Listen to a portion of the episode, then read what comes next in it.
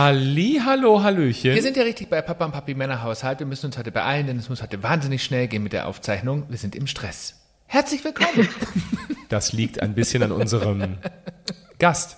so ist es. Das hat mir mal Jetzt pass auf. Das liegt nicht am Gast. Wir haben, Achtung, wir können es ja gleich. Eigentlich war das ja alles viel besser vorbereitet, Ja. aber wir machen das improvisiert heute. Äh, Wir haben einen Slot bei Frau Dr. Martina Stotz bekommen, die jetzt live zugeschaltet und nur in diesem Podcast 35 Minuten Zeit für uns hat. Ab für ein jetzt. sehr wichtiges Thema. Das heißt, Martina, du redest und wir hören zu. Das würdest du dir so vorstellen. Martina, erst einmal schön, dass du da bist. Herzlich willkommen. Ich freue mich auch so, dass ich da sein darf. Vor allem so ein wichtiges Thema. Da Ja. habe ich wirklich gerne Zeit. Und wir haben es heute tatsächlich mal anders gemacht als sonst. Wir haben eigentlich schon verraten, wer unser Gast ist und legen eigentlich direkt Das mit dem ist Thema gut los. zusammengefasst, ne? Maus. Das Ist, äh, ja, ich, Lass uns diese Sätze weglassen, sonst haben wir nicht genug Zeit fürs Ach so, Thema. okay. Also. Dann sprechen wir über die wirklich wichtigen Themen im Leben. Und ab jetzt wird es eigentlich gar nicht mehr so lustig. Ähm, wir müssen einen harten Break da reinhauen, denn es geht um ein Thema, das ähm, alles andere als schön ist. Aber bevor wir damit starten, haben wir ganz vergessen, weil viele Menschen, die natürlich neu dazugekommen sind, wer ist denn Frau Dr. Stotz überhaupt? Vielleicht kannst du ganz kurz, Martina, was über dich sagen. Wenn man dich nicht schon von Instagram kennt und von unserem Profil, dann vielleicht spätestens jetzt. Ja, das mache ich sehr gerne in der Kurzfassung. Und zwar ähm, war ich viele Jahre äh, Lehrerin und habe auch Kinder im Bereich der Schulpsychologie begleitet. Also ich war in der Grundschule, ich war ähm, in weiterführenden Schulen und habe Eltern dabei unterstützt, ihre Kinder zu stärken, damit sie sich in der Schule wohlfühlen. Habe auch viele Teenager begleitet, die zum Beispiel Verhaltensauffälligkeiten hatten. Ich sage ja immer gerne, die nach Hilfe gerufen haben oder ähm, auch Kinder, die zum Beispiel Essstörungen hatten und ähm, auch teilweise verschobene Körperwahrnehmungen und habe einfach ganz viel Erfahrung damit gemacht, wie viel ähm, Druck sich auch Teenager zum Beispiel machen. Und lang war ich auch in der Forschung im Bereich der Entwicklungspsychologie ähm, an der Uni München und habe mich da sehr intensiv mit dem Thema Psychologie beschäftigt. Genau. Und vor allem mein Herzensthema ist es, Kinder einfach zu stärken und Eltern zu stärken, damit sie ihre Kinder gut begleiten können. So wertvoll und so wichtig. Und ähm, ich steige gleich ein, denn ich durfte einen, selber einen Workshop geben und äh, die fleißigen Zuhörer wissen, dass ich unter anderem auch mit den bunten Bauklötzen, in dem Fall Lego, äh, als Tool und Methode arbeite und ich durfte das mit Kindern tun. Und ähm, eine Aufgabe war es, dass sie mit Lego-Steinen ihren größten Traum bauen. Und die Gruppe, mit der ich gearbeitet habe, das waren Kinder zwischen 10 und 13 Jahren. Und ähm, während des Bauens bin ich äh, um den Tisch herumgelaufen und da war ein Mädel, das äh, nicht baute. Und dann habe ich gefragt, ähm, ob sie Hilfe braucht. Und ja, sie hätte keinen Traum. Und dann habe ich gesagt, "Mm, ich bin davon überzeugt, dass jeder Träume hat. Und sagt sie, ja, aber den kann sie nicht bauen. Sag ich, siehst du, du hast einen Traum. Und ähm, sag ich, versuch es. Nimm einen Legostein in die Hand und baue einfach. Und was stellt sich raus am Ende der Geschichte? Ähm, sie wollte das Modell auch nicht teilen. Sie sagte mir, ähm, wenn ich das mit anderen teile, dann muss ich weinen. Und als dann der Workshop zu Ende war und sie zu mir kam, ähm, fragte sie mich was anderes und dann sagte ich, ähm, würdest du mit mir teilen, was dein Traum ist? Und ihr Traum, sagte sie, ist geliebt zu werden. Denn sie erlebt die ganze Zeit, ähm, dass sie ausgestoßen wird, dass sie gemobbt wird, nur weil sie vielleicht ein bisschen anders aussieht, ähm, weil sie ein paar Kilos ähm, anscheinend zu viel hat, ähm, dass sie einfach, wie sie selber sagt, nicht so richtig ins System passt. Und das war die Aussage eines Kindes, das, ähm, ich glaube, zwölf Jahre alt war. Und das hat mich zutiefst schockiert. Und ich weiß, dass das leider da draußen ganz oft passiert. Vielleicht kannst du, Martina, da einfach einsteigen und ein bisschen was zu erzählen. Ja, ich bin gerade noch ganz gerührt, Björn, von deinen Worten. Das, ich äh, kriege da dann nochmal gleich Tränen in die Augen, weil ich mir denke, was ist bei diesem Mädchen wohl vorher schon passiert, ähm, dass es so versagt, weil Ähm, ich beschäftige mich ja auch ganz viel mit frühkindlicher Bildung, also helfe Eltern gerade auch schon sehr früh eine Bindung zu ihrem Kind aufzubauen. Und ähm, solche Aussagen, die entstehen natürlich, weil dieses Mädchen vermutlich in vielen Phasen ihrer Entwicklung nicht diese bedingungslose Liebe von ihren Eltern bekommen hat. Mhm. Und eben nicht gespürt hat, so wie ich bin, bin ich okay und Liebe ist nicht an Bedingungen geknüpft, weil Kinder brauchen ja ganz unbedingt und ganz dringend bedingungslose Liebe. Also nicht nur, wenn du das machst, wenn du brav bist, dann bin ich lieb. Mhm. lieb zu dir oder ähm, wenn du gute Noten hast, dann ähm, zeige ich dir meine Liebe in Form von einer Belohnung. Das sind einfach Dinge, die ähm, ja für ein Kind sehr schädlich auf Dauer sein können. Mhm. Und deshalb zeigt es ja ganz stark, dass ihr dieses Urvertrauen, dieses bedingungslose, so wie ich bin, bin ich gut, total fehlt. Und da wäre es ganz wichtig, eben zu schauen, ähm, wie könnte man ihre Eltern begleiten, damit die Eltern lernen, ihr das zu schenken, weil ein Kind braucht diese Liebe immer von den eigenen Bezugspersonen. Und deswegen ist es auch so schwierig, Kinder zu therapieren.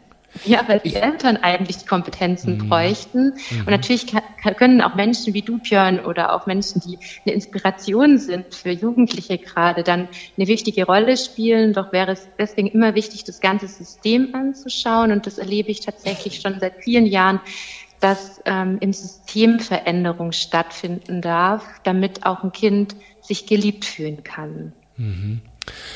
Ich hätte direkt eine Frage dazu, Martina.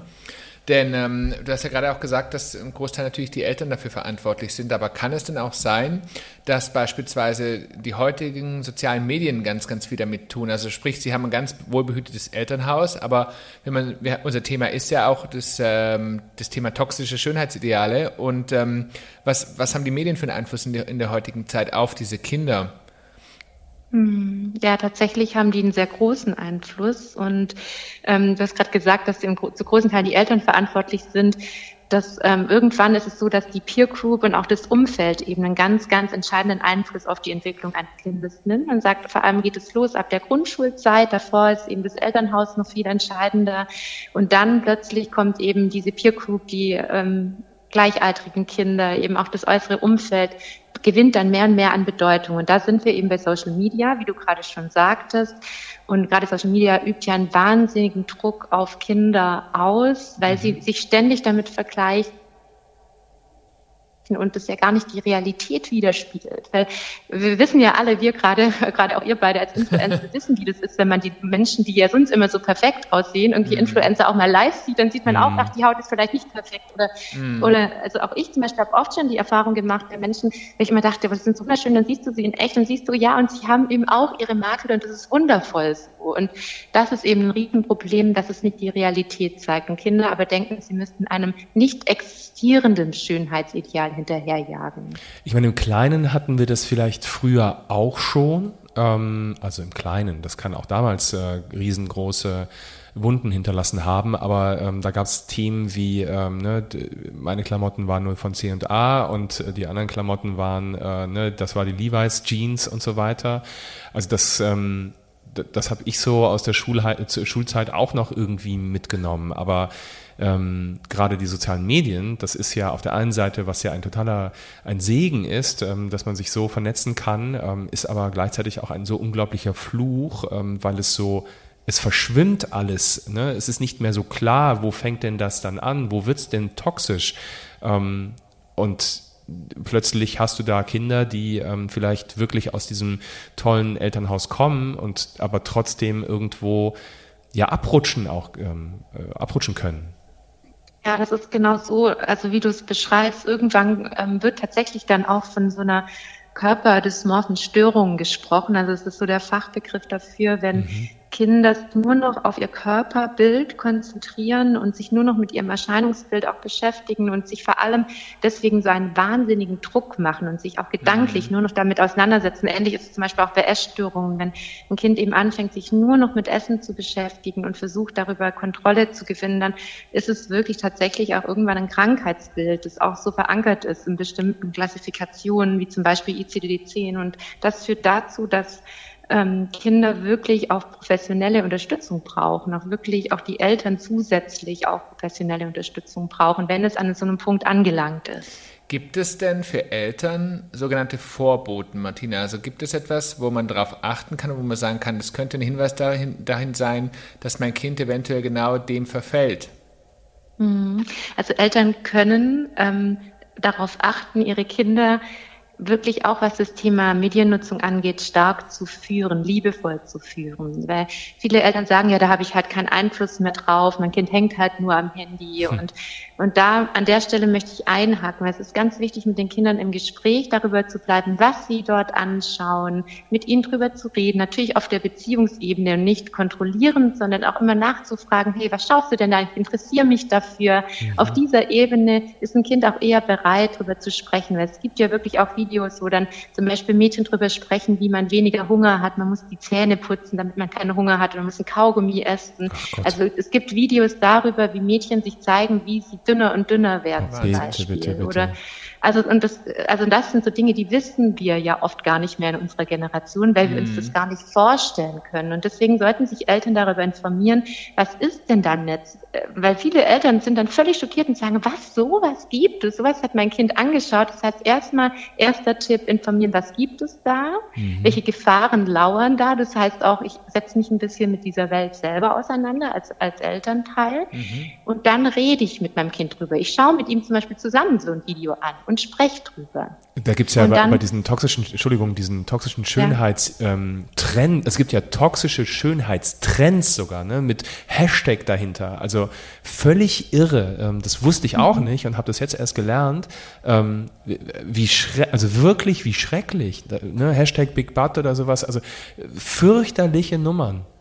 Hm, genau, ja. Und das bedeutet eben auch, eine gewisse Begrenzung auch einzurichten, was Social Media Zeit angeht. Weil wenn mein Kind natürlich sich fünf Stunden damit beschäftigt, ist es was anderes, wenn das eine halbe Stunde am Tag passiert. Ist bei Jugendlichen vielleicht unrealistisch, nur mhm. auch da einen Blick drauf zu haben und mit dem Kind gemeinsam zu sagen, schau mal, ich als deine Mama, als Papa, ich entscheide jetzt, dass gewisse Sachen einfach dir nicht gut tun. Und ich erkläre dir auch warum, weil ein Kind spürt immer, ob ich aus Fürsorge heraus auch etwas verbiete oder zum Beispiel auch sage, mir ist es wichtig, dass du das nicht anschaust. Mhm.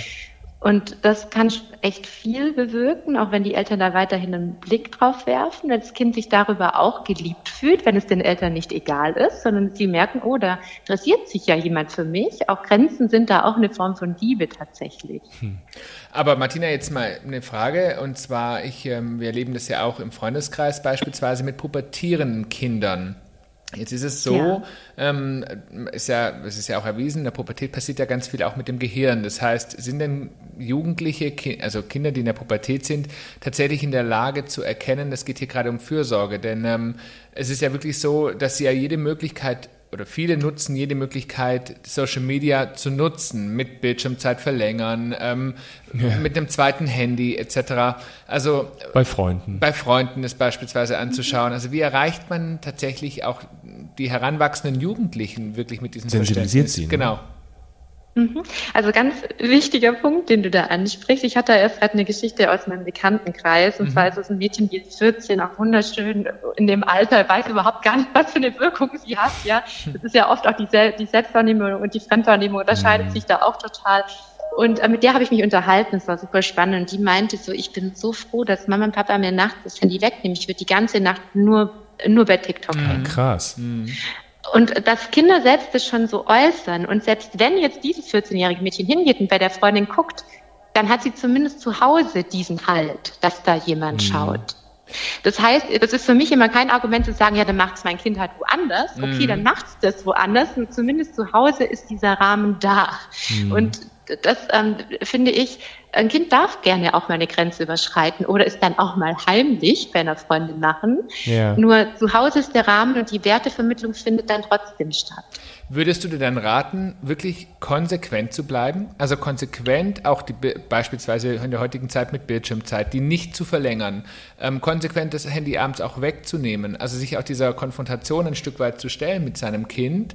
Ähm, Wäre das ein Auf jeden Tipp? Fall. Mhm. Auf jeden Fall. Weil ähm, natürlich führt es manchmal zu einem Konflikt mit Kindern und äh, wichtig auch da ist immer die Frage, wie setze ich die Grenze? Sage ich so, ich verbiete dir die Handyzeit und solange du deine Füße unter meinem Tisch, wenn du so natürlich eine Grenze setzt, geht jeder Jugendliche total auf Rebellion. Wenn ich mich mhm. allerdings hinsetze und sage, mein Schatz, ich liebe dich über alles mhm. und mir ist so wichtig, dass du gesund bleibst mhm. und deswegen entscheide ich mit Papa gemeinsam zum Beispiel, das so machen. Und ich weiß, mhm. du findest es doof, ja, du hasst mich deswegen, du darfst mich auch heute mal hassen. Nur das ist eine Entscheidung, die treffen wir für dich, damit du gesund bleibst. Und dann ist es ein Riesenunterschied tatsächlich. Und natürlich kommt die Wut vielleicht trotzdem, die darf dann begleitet werden. Nur ich würde wirklich raten, dabei zu bleiben.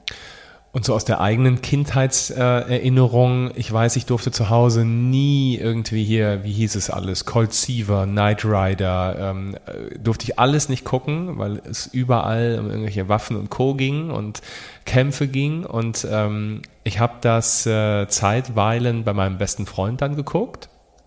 Aber wir haben das nicht übertrieben. Also wir haben dann, dann haben wir halt mal eine Folge geguckt. Ne? Und dann war auch, also ich habe kein Binge-Watching damals gemacht.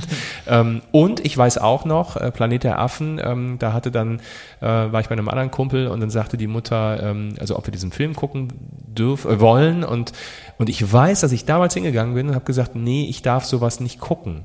Und dann hat die Mama gesagt, hey, pass auf, ich rufe deine Mama an und frag sie und ich gucke den Film mit euch zusammen. Und dann rief die meine Mama an und ähm, dann hat die eingewilligt. Dann gesagt, ja, okay, dann darf ich den quasi gucken. Ich meine, ab dann durfte, durfte ich zu Hause noch ganz andere Sachen, aber es war, ich habe gemerkt, dass, ähm, also für mich war das so selbstverständlich, dass ich das nicht tun darf und dass ich das erstmal mhm. fragen muss. Okay, und Björn, hast du die Liebe und die Sorge deiner Eltern gespürt? Das ist jetzt ein bisschen lang her, ähm, aber also für mich war das selbstverständlich, dass, also für mich war das dann auch okay, dass ich ähm, es nicht darf und allein dieses Äußern, ne, weil ich hätte ja einfach sagen können, ja, ja, darf ich gucken. Ne? Ähm, mhm. Also ich glaube, ich, ich war so sensibilisiert und ich glaube, ähm, widersprich mir bitte, aber ähm, ich kann ja, glaube ich, auch nur sensibilisiert sein, wenn ich spüre, dass dahinter ein, ein guter Ansatz steckt. Ja? Genau, und deine Eltern waren klar, die wussten, warum sie es tun. Und das hast du gespürt und das mhm. hat dir Sicherheit gegeben. Mhm. Und sie haben dir diesen Wert vermittelt. Und das ist ja oft das, was ähm, in der Pädagogik manchmal auch ein bisschen missverstanden wird. Nur weil jemand Grenzen zeigt, ähm, heißt es ja nicht, dass ich dem Kind durch Macht etwas verbieten muss. Ja. Und mhm. da ist eben dieser schmale Grat, sondern Kinder brauchen, dass Eltern ohne schlechtes Gewissen hinter einer Entscheidung stehen. Ja. Und das gerade explizit beim Medienkonsum. Und natürlich können, können wir Kindern nicht alles extrem verbieten. Das würde auch überhaupt gar nicht zu unserer Zeit passen. Mhm. Nur ich würde mir manchmal ein bisschen mehr tatsächlich Standfestigkeit, was dieses Thema angeht, hm. von Eltern wünschen, weil ich eben auch oft höre, ja, das, das ist jetzt eh schon egal. Da habe ich hm. überhaupt keine Kontrolle mehr. Und ich kann es so nachfühlen aus Elternperspektive, weil diese Kämpfe anstrengend sind. Ich glaube, dass man irgendwann rebelliert und innerlich und dass man sagt, ich habe keine Kraft mehr, jetzt auch wenn ich an die ganzen genau. alleinerziehenden Menschen denke, ne? Ähm, die halt keinen Konterpart haben, so wie jetzt Björn und ich, wo dann sich einer rausnimmt genau. und sagt, okay, jetzt gehst du in den Kampf und ich äh, nehme mich gerade zurück. Wo man sich austauschen ähm, kann. Genau, halt, wo ne? man sich auch unter, ja. gegenseitig unterstützt. Und gerade wenn man alleinerziehend ist, ähm, kann ich mir schon vorstellen, dass es tatsächlich manchmal sehr anstrengend ist und man dann wirklich Wahnsinnig. sagt, jetzt gebe ich einfach gerade nach, weil mhm. ich habe vielleicht keine Kraft mehr, weil vielleicht der Beruf war anstrengend, ich habe vielleicht noch mhm. andere Themen in meinem Leben und dann soll eben mein Teenager gerade einfach mal Medienzeit nutzen. Es ist mir gerade wurscht und äh, ganz genau und auch genau. das ist mal okay und mhm. ich glaube, das ist ganz wichtig, dass wir da auch nicht so dogmatisch werden, weil mhm. ähm, wie du es gerade so, so gut beschrieben hast, Christian, es gibt Momente, da da ist es auch mal okay, ein Auge zuzudrücken. Und auch das dürfen Kinder erfahren, dass Eltern nicht immer sofort gleichbleibend hm. konsequent sind, weil das ist ja auch total in Ordnung, auch mal Kompromisse einzugehen und zu verhandeln und dann hm. zu sagen, okay, dann machen wir jetzt mal ein Wochenende, ist es jetzt auch mal in Ordnung. Hm. Ja. ich glaube, es geht um so eine Ten Tendenz, dass eine Tendenz da ist, so wie Björn, du das auch erlebt mhm. hast. Deine Mutter hat dann auch nicht gesagt, jetzt darfst du den Film nicht gucken, sondern die genau. ist ja dann auch auf diesen Kompromiss eingegangen. Ja. Jetzt haben wir die Situation ja, dass die sozialen Medien heutzutage ja wahnsinnig breit gefächert sind. Das heißt, wir haben ja als Eltern gar keinen, wie wir haben ja schon darüber gesprochen, gar keinen wirklichen Einfluss mehr auf den Inhalt, des, was sich unsere Kinder da teilweise anschauen. Ähm, jetzt reden wir ja auch darüber, dass es eben Konsequenzen für unsere Kinder haben kann im Sinne der Gesundheit, sprich ähm, Abmagern, ähm, Essstörungen. Ess, halt, ne? Genau, Essstörung, das Wort psychische, psychische Erkrankungen, alles, was dazugehört. Gibt es denn von deiner Seite aus Maßnahmen, die man vielleicht vorab ergreifen kann, ohne dass man jetzt sämtlichen Content durchforstet, was hat mein Kind geschaut? Hm. Ja, also am wichtigsten ist eigentlich, dass Kinder die Medienzeit nicht nutzen, um ihre Gefühle zu regulieren. Also viele Kinder wissen nicht, wie sie mit ihrer Wut, Enttäuschung, mit Traurigkeit und so weiter mhm. umgehen sollen. Und ein einfacher Weg ist einfach immer das Handy zu nehmen und sich damit abzulenken. Das heißt, die Gefühle nicht wahrzunehmen, nicht auszuhalten mhm. zu müssen. Weil dann gucke ich halt ein Video, danach geht es mir irgendwie ein bisschen besser, habe mich abgelenkt. So fühlt Spannend. sich das kurzfristig an. Mhm. Und wenn wir Kindern schon sehr früh beibringen, dass sie ihre Wut aushalten lernen, auch mal Frust aushalten lernen, dass auch Angst okay ist. Also der Umgang mit Gefühlen ist eigentlich die beste Prävention Mhm. um auch sowas vorzubeugen. Weil auch eine Essstörung kriegt ja ein Kind nicht nur, weil es die ganze Zeit dünne Mädchen bei Social Media anguckt, sondern man sagt immer, es gibt multiple Faktoren, wie sowas entsteht. Also oft zum Beispiel, wenn die Eltern sich trennen und das Kind sich schuldig fühlt, kann es zum Beispiel auch begünstigen, dass ein Kind plötzlich nicht mehr isst, um einfach dann Aufmerksamkeit zu bekommen und Liebe. Mhm. Ja, oder auch eine Essstörung ist tatsächlich oft auch eben das Bedürfnis oder die, der Versuch, sich Sicherheit zu schenken und zumindest den Körper zu kontrollieren, wenn sonst alles außer Kontrolle mhm. gerät. Mhm.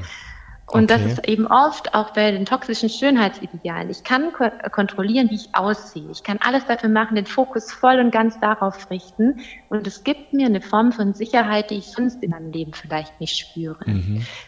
Und darum setzen wir eigentlich in der Psychologie wo ganz anders an und so können Eltern schon ganz viel vorbeugen, wenn ich ihnen das beibringen. Mhm. Jetzt ähm, aus unerfindlichen Gründen sind wir vielleicht zwei Schritte weiter und ähm, ich merke, mit meinem Kind hat sich etwas maßgeblich verändert. Mhm. Also das Kind ist schon in den Brunnen gefallen, ja. Wir sind schon wirklich, wirklich ein paar Schritte weiter. Was würdest du Eltern raten? Ähm, damit umzugehen, wenn sie dann erkennen und sehen, ach du heiliger Strohsack, ähm, da, der Zug ist schon eine ganze Ecke weitergefahren? Hm, also ich würde auf jeden Fall ähm, professionelle Hilfe in Anspruch nehmen, weil die Eltern geben ja immer ihr Bestes. Ja, die mhm. wollen ja immer nur, dass es, dass es dem Kind gut geht. Und es ist allerdings so, es ist so eine Notsituation, dass kein Elternteil mit sowas umgehen kann. Und es mhm. verlangt auch niemand, dass man oder Papa sowas drauf haben muss, mhm. ja, sondern es braucht dann wirklich psychologische Unterstützung, egal mhm. in welcher Form erstmal. Also ich würde zum Beispiel raten, es gibt zum Beispiel ja Pro Familia oder viele staatliche ähm, kostenfreie Einrichtungen, die auch Hilfe anbieten, auch bei Sucht zum Beispiel. Das heißt, ich würde einfach mal googeln, was ist in meiner Nähe, wo kann ich hin, wo kann ich auch kostenlos Hilfe kriegen mhm. und ähm, dann einfach mir selber als Mama und Papa die Kompetenzen erstmal holen, um mein Kind zu begleiten. Mhm. Also wie rede ich mit meinem Kind, wie komme ich wieder mit dem in Beziehung? Weil alles, was dann mit Druck und Macht gemacht wird, wie zum Beispiel Zwangseinlieferungen oder sowas, ist natürlich ganz furchtbar auf die ja. Beziehung dann. Und Auch da würde ich wirklich ne? versuchen, das dem vorzubeugen und erstmal jemand zu fragen, wie rede ich mit meinem Kind, wie kann ich da jetzt eine Beziehung aufbauen? Und natürlich im äußersten Fall hilft dann nur noch eine Zwangsanweisung irgendwann. Mhm. Und ähm, da helfen natürlich dann die Kliniken weiter, die ja auch spezialisiert sind für diese Themen. Und da werden oft auch eben die Eltern mit einbezogen in diesen Heilungsprozess die ja Nur das auch ist natürlich das schlimmste, auch, auch der diese, schlimmste Case. Auch diese Kliniken haben ja Notaufnahmen, korrekt, in der Regel? Also genau, gerade, genau, genau, wo man genau. wirklich hingehen kann, wenn es akut ist. Mhm, also ich habe erst gerade mit einer Freundin drüber gesprochen, die in so einer Klinik arbeitet, wo ähm, ganz viele Akutfälle reinkommen. Und wenn dort angerufen wird in diesen Kliniken und es zum Beispiel auch gerade ähm, um ganz schlimme Sachen geht, wie zum Beispiel Selbstmordgedanken des Kindes und so weiter, wird da auch wirklich sofort gehandelt und sofort auch einen Platz freigemacht. Das Krasse ist, das erzählt dir vorher kein Mensch, ne? Bevor du Kinder mhm. bekommst. Ähm, ja. Du, ich, wenn ich uns einfach unseren Werdegang angucke, dann haben wir uns irgendwann überlegt und hingesetzt und haben gesagt, hey, wir möchten eine Familie gründen. Und ähm, dann mhm. gab es für uns äh, wenige Möglichkeiten und man geht den einen Weg, um dann den anderen Weg zu wählen, um am Ende tatsächlich auch als Familie dazustehen.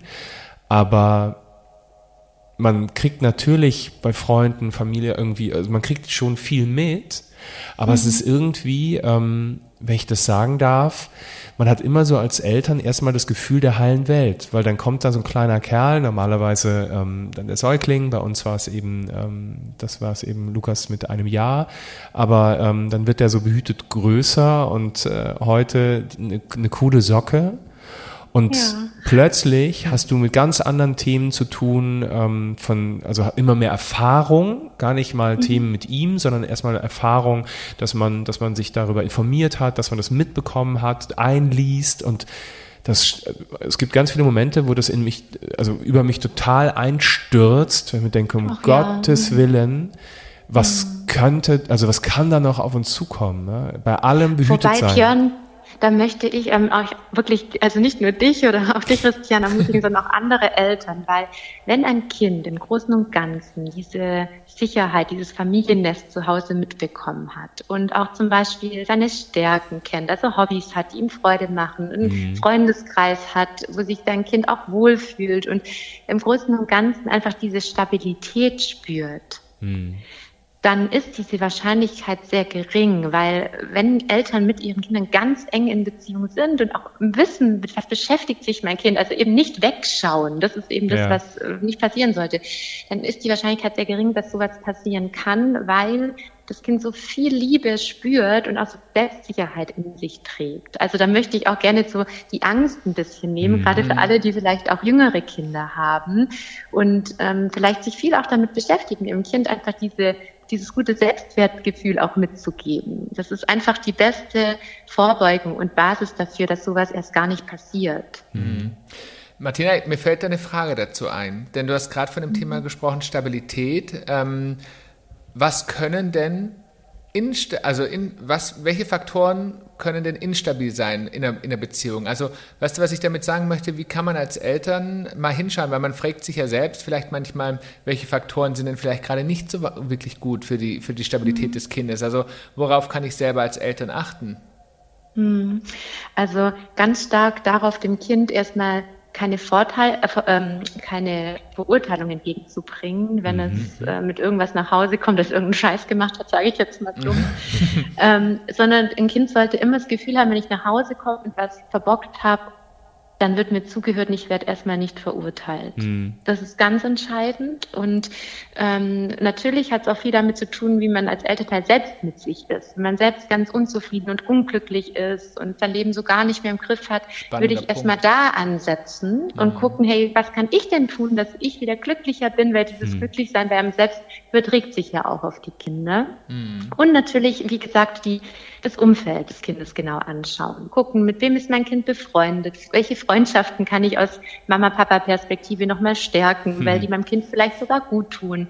Und vor allem das Thema worin ist mein Kind talentiert und was kann es? Also Kinder zum Beispiel, die in Vereinen sind, die dazugehören, mhm. ist nur so ein Beispiel, oder in Sport oder Musik machen, wo sie selber Erfolgserlebnisse haben, sind eine wunderbare Vorbeugung, um Stabilität zu geben, mhm. wenn man sich zugehörig fühlt und gerade auch Sport, Bewegung, dass der Körper des Kindes in Bewegung ist und Kindern ein gewisses Körpergefühl vermitteln, zeigen Studien auch, das wirkt einfach positiv auf das Wohlbefinden und Kinder, die auch äh, Sport machen, nicht im übertriebenen Sinne, die ähm, haben auch weniger das Problem mit Essstörungen, weil mhm. sie tatsächlich auch da einfach ihren Körper besser spüren und kennen und auch wissen, was der Körper braucht, weil sie das Körpergefühl haben. Mhm. Ja. Martina, von Herzen danke. Ich glaube, wir haben einfach nochmal in Kürze ein unfassbar wichtiges Thema angesprochen. Und vor allen Dingen, so gerne. und vor allen Dingen, ähm, wir schätzen diesen Austausch immer total. Das ist, ähm, das ist so wertvoll ähm, und wir können, auch wenn wir selber gerade in, nicht in, in einer Situation stecken, dass äh, unser Sohn ist von Social Media hoffentlich noch eine ganze Ecke entfernt, aber ähm, ja. es, es ist so präventiv einfach, dass wir, dass wir vielleicht bestmöglich zumindest gewappnet sind, ähm, durch, durch die See da zu, zu schippern. Und wenn auch mal ein Sturm aufkommt, dann, ähm, dann werden vielleicht kurz mal die Segel eingeholt und äh, wir, wir beschützen uns gegenseitig und segeln anschließend gemeinsam weiter. Also oh, was für ein schönes Bild, Björn, mit dem. das nehme ich jetzt gleich mal mit. Vielen Dank für, für ähm, diesen Austausch. Und natürlich, okay. Martina, das dürfen wir einfach sagen. Ähm, es war jetzt natürlich äh, ein Thema angerissen und es geht noch viel, viel tiefer und es gibt ganz viel wertvollen Content auf deiner Plattform, nämlich einmal bei Instagram logischerweise. Da findet man dich unter Dr. Ähm, Dr. Stotz Kinderpsychologie. das muss ich kurz überlegen. genau. Ähm, und du hast einen eigenen Podcast, der heißt ähm, Leuchtturm sein heißt der. Genau, den hast du noch. Und was man auch noch anteasen darf, du bringst in den, in den nächsten Wochen ein neues Buch raus. ja, genau. ähm, Im September gemeinsam mit meiner Kollegin, ja, Kathi Weber, mit der habe ich das Buch geschrieben. Ja. Wie heißt denn dein Buch? Ähm, die Superkraft der liebevollen Führung. Das ist auch jetzt schon vorbestellbar. Da geht es mhm. eben stark so. darum, sich zu trauen, die Führung zu übernehmen bei bestimmten Themen. Ja. Wir, wir, werden in den Show Notes alles von dir verlinken. Die Show Notes werden diesmal ganz lang und ähm, tobt euch aus, schaut euch das Ganze an. Oder ähm, besucht eine ihrer tollen Webinare. Genau. Und danke, danke, danke, dass du erneut Gast bei uns warst.